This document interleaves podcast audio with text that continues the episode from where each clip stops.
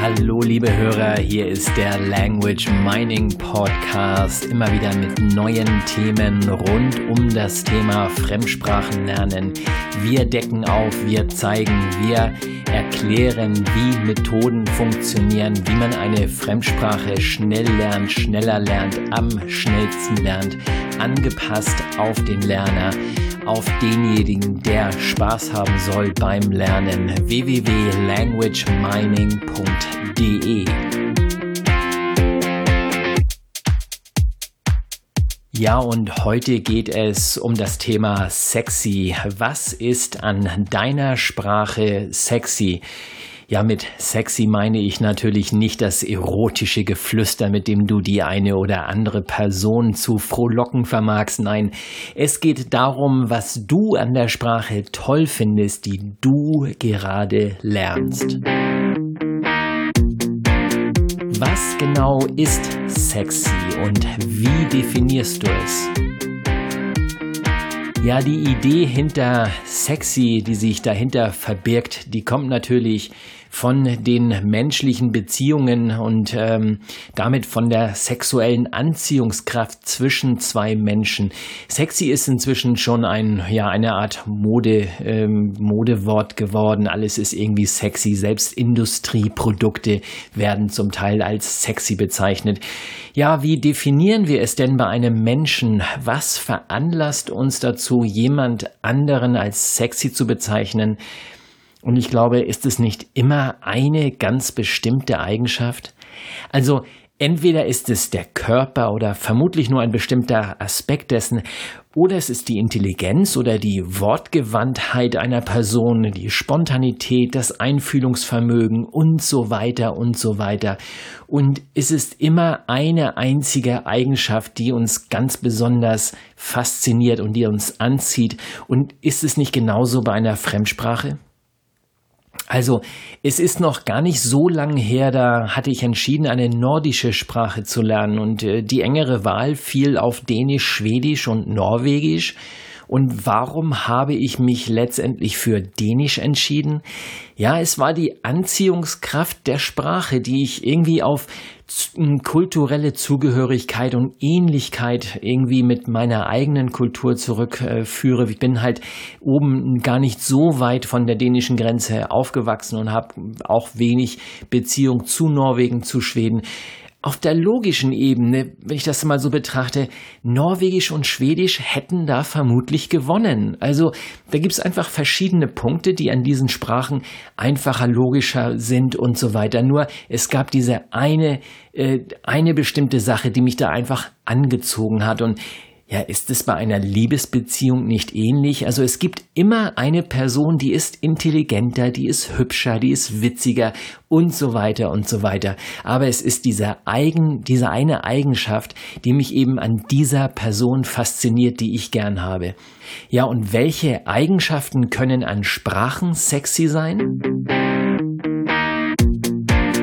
Ja, welche Eigenschaften können an Sprachen sexy sein? Und da ist zunächst einmal der Klang der Sprache. Ja, das ist der Klassiker. Oh, es klingt so schön, wenn du sprichst. Kennst du diesen Satz? Ja, man schmilzt einfach dahin, wenn man die Sprache irgendwo hört. Und äh, in der Zeitung der Welt gab es vor einigen Jahren einmal einen interessanten Artikel mit dem Thema, warum Deutsch hart klingt und Arabisch forsch. Ganz interessant aufgemacht, dieser Artikel. Ich habe natürlich einen Link in die Show Notes gelegt, www.languagemining.de. Da kann man natürlich wie immer alles nachlesen, was wir hier in diesem Podcast so erzählen. Ja, der Gegentest, sozusagen die Gegenprobe ist, wenn man die Sprache, die einem so toll gefällt, die so sexy klingt, wenn man die dann plötzlich mit einem anderen Akzent gesprochen hört. Also neben, nehmen wir einfach mal an, ich hätte mich jetzt in brasilianisches Portugiesisch verliebt und höre dann einen Portugiesen eben aus Portugal sprechen oder eben ein amerikanisches, britisches oder australisches Englisch und so weiter und so fort. Bei allen Sprachen gibt es meist so ein Nord-Süd-Ost-West-Gefälle, verschiedene Akzente. Selbst innerhalb eines Landes gibt's da große, große Unterschiede. Ein Riesenunterschied, ob ich mich zum Beispiel Beispiel auch in England jetzt in London befinde oder in zu Liverpool oder ich gehe sogar nach Schottland, alles irgendwie auf derselben Insel und trotzdem klingt es alles anders. Die Eleganz der Schriftsprache. Meist kommt dieser Aspekt erst viel später zum Tragen, nämlich dann, wenn man die Sprache bereits kann. Also vielleicht lässt sich das mit einem Lebenspartner vergleichen, mit dem, äh, ja, mit dem ich auf eher unspektakuläre Weise zusammengekommen bin und irgendwie zusammengeblieben bin. Ähm, über die Jahre lernt man ihn dann besser kennen und natürlich auch lieben.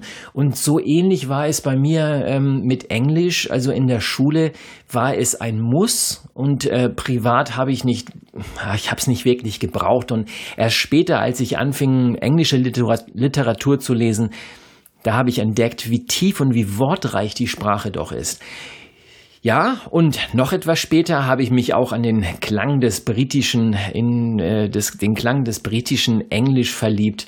Späte Liebe sozusagen mit mir und dem Englisch, also die Eleganz der Schriftsprache. Da geht's um das Lesen und man kann diese Eleganz eigentlich erst erkennen, wenn man schon ein, äh, ja, ein gewisses Niveau erreicht hat. Die Faszination des Alphabets. Ja, das ist natürlich wirklich rein optisch. Es steht also diese wunderschöne Person vor einem und man kann den Blick nicht von ihr ablassen. Wie hypnotisiert starrt man sie an und es muss für einen Außenstehenden wirklich dämlich aussehen. Ja, so ist das in der Liebe und äh, die Liebe zu einem Alphabet, zu einer Sprache kann in etwa ähnlich, wenn nicht sogar noch schöner sein. Also ein neues Alphabet kann für einen Sprachlerner wirklich die große Liebe bedeuten. Natürlich übertreibe ich hier ein bisschen und äh, aber es ist wirklich so äh, Alphabete faszinieren mich zum Beispiel, äh, auch andere Menschen und es muss es muss wirklich auch nicht immer das ganze Alphabet sein. Also wir, es muss nicht gleich dann griechisch oder eine kyrillische, kyrillisch geschriebene eine Sprache sein oder es muss keine arabisch sein oder, oder chinesisch und so weiter. Manchmal reichen nur diese kleinen Dinge, zum Beispiel wie die Tilde auf dem A im Portugiesischen oder das durchgestrichene O im Dänischen oder auch das umgedrehte äh, Fragezeichen im Spanischen. Es sind diese, diese kleinen Dinge, die, die irgendwie faszinierend sind, die mich ja, die mich, die mich einfach locken. Und ja, in ein neues Alphabet, wenn es dann wirklich ein ganzes Alphabet ist, man muss sich wirklich in dieses Alphabet verlieben. In meiner Welt geht's nicht anders. Und wenn rein gar nichts sexy an der Sprache ist? Okay, okay, also hier kommt die Quizfrage. Was würdest du mit einem Partner tun, an dem du rein gar nichts toll findest?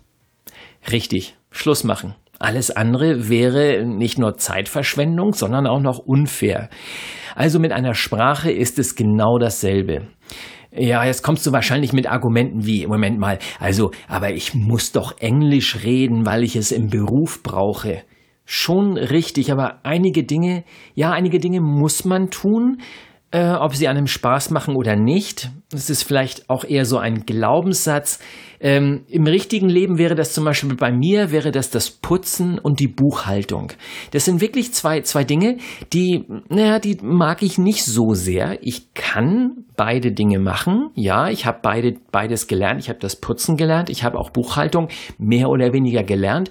Und äh, beide Dinge sind natürlich wichtig und beides kann man aber großenteils delegieren.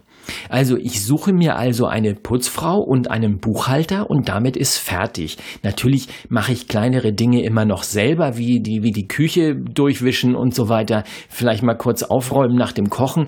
Aber damit war es das auch schon. Buchhaltung genau das gleiche. Ich sammle meine Belege, hefte die schön ab, damit der Buchhalter weniger Arbeit hat und damit er mir nicht so viele Fragen stellt. Ich mache also so ein bisschen Vorarbeit. Aber das Grobe habe ich delegiert. Da habe ich einfach keine Lust Lust zu, weil meine Präferenz einfach in anderen Dingen liegt. Ich mag, mag einfach andere Dinge lieber tun. Und ja, wenn ich also jetzt zurück zur Sprache, wenn ich den ganzen Tag in einer Sprache arbeiten müsste, die mir nicht gefällt, ganz ehrlich, dann würde ich den Job wechseln. Okay, und jetzt kommt die Frage an dich. Was ist an deiner Fremdsprache sexy? Meiner Meinung nach sollte jeder erkennen können, was das genau ist. Und äh, wenn ihr noch mehr Fragen habt, wenn du glaubst, du brauchst hier und da ein bisschen Unterstützung oder ich kann dir den einen oder anderen Tipp noch geben, wie du in deiner Fremdsprache in kürzester Zeit auf ein sehr hohes Niveau kommst, dann melde dich einfach unter carsten at languagemining.de, Language Mining Company. Dafür sind wir da und das war der Podcast. Tschüss, bis nächste Woche.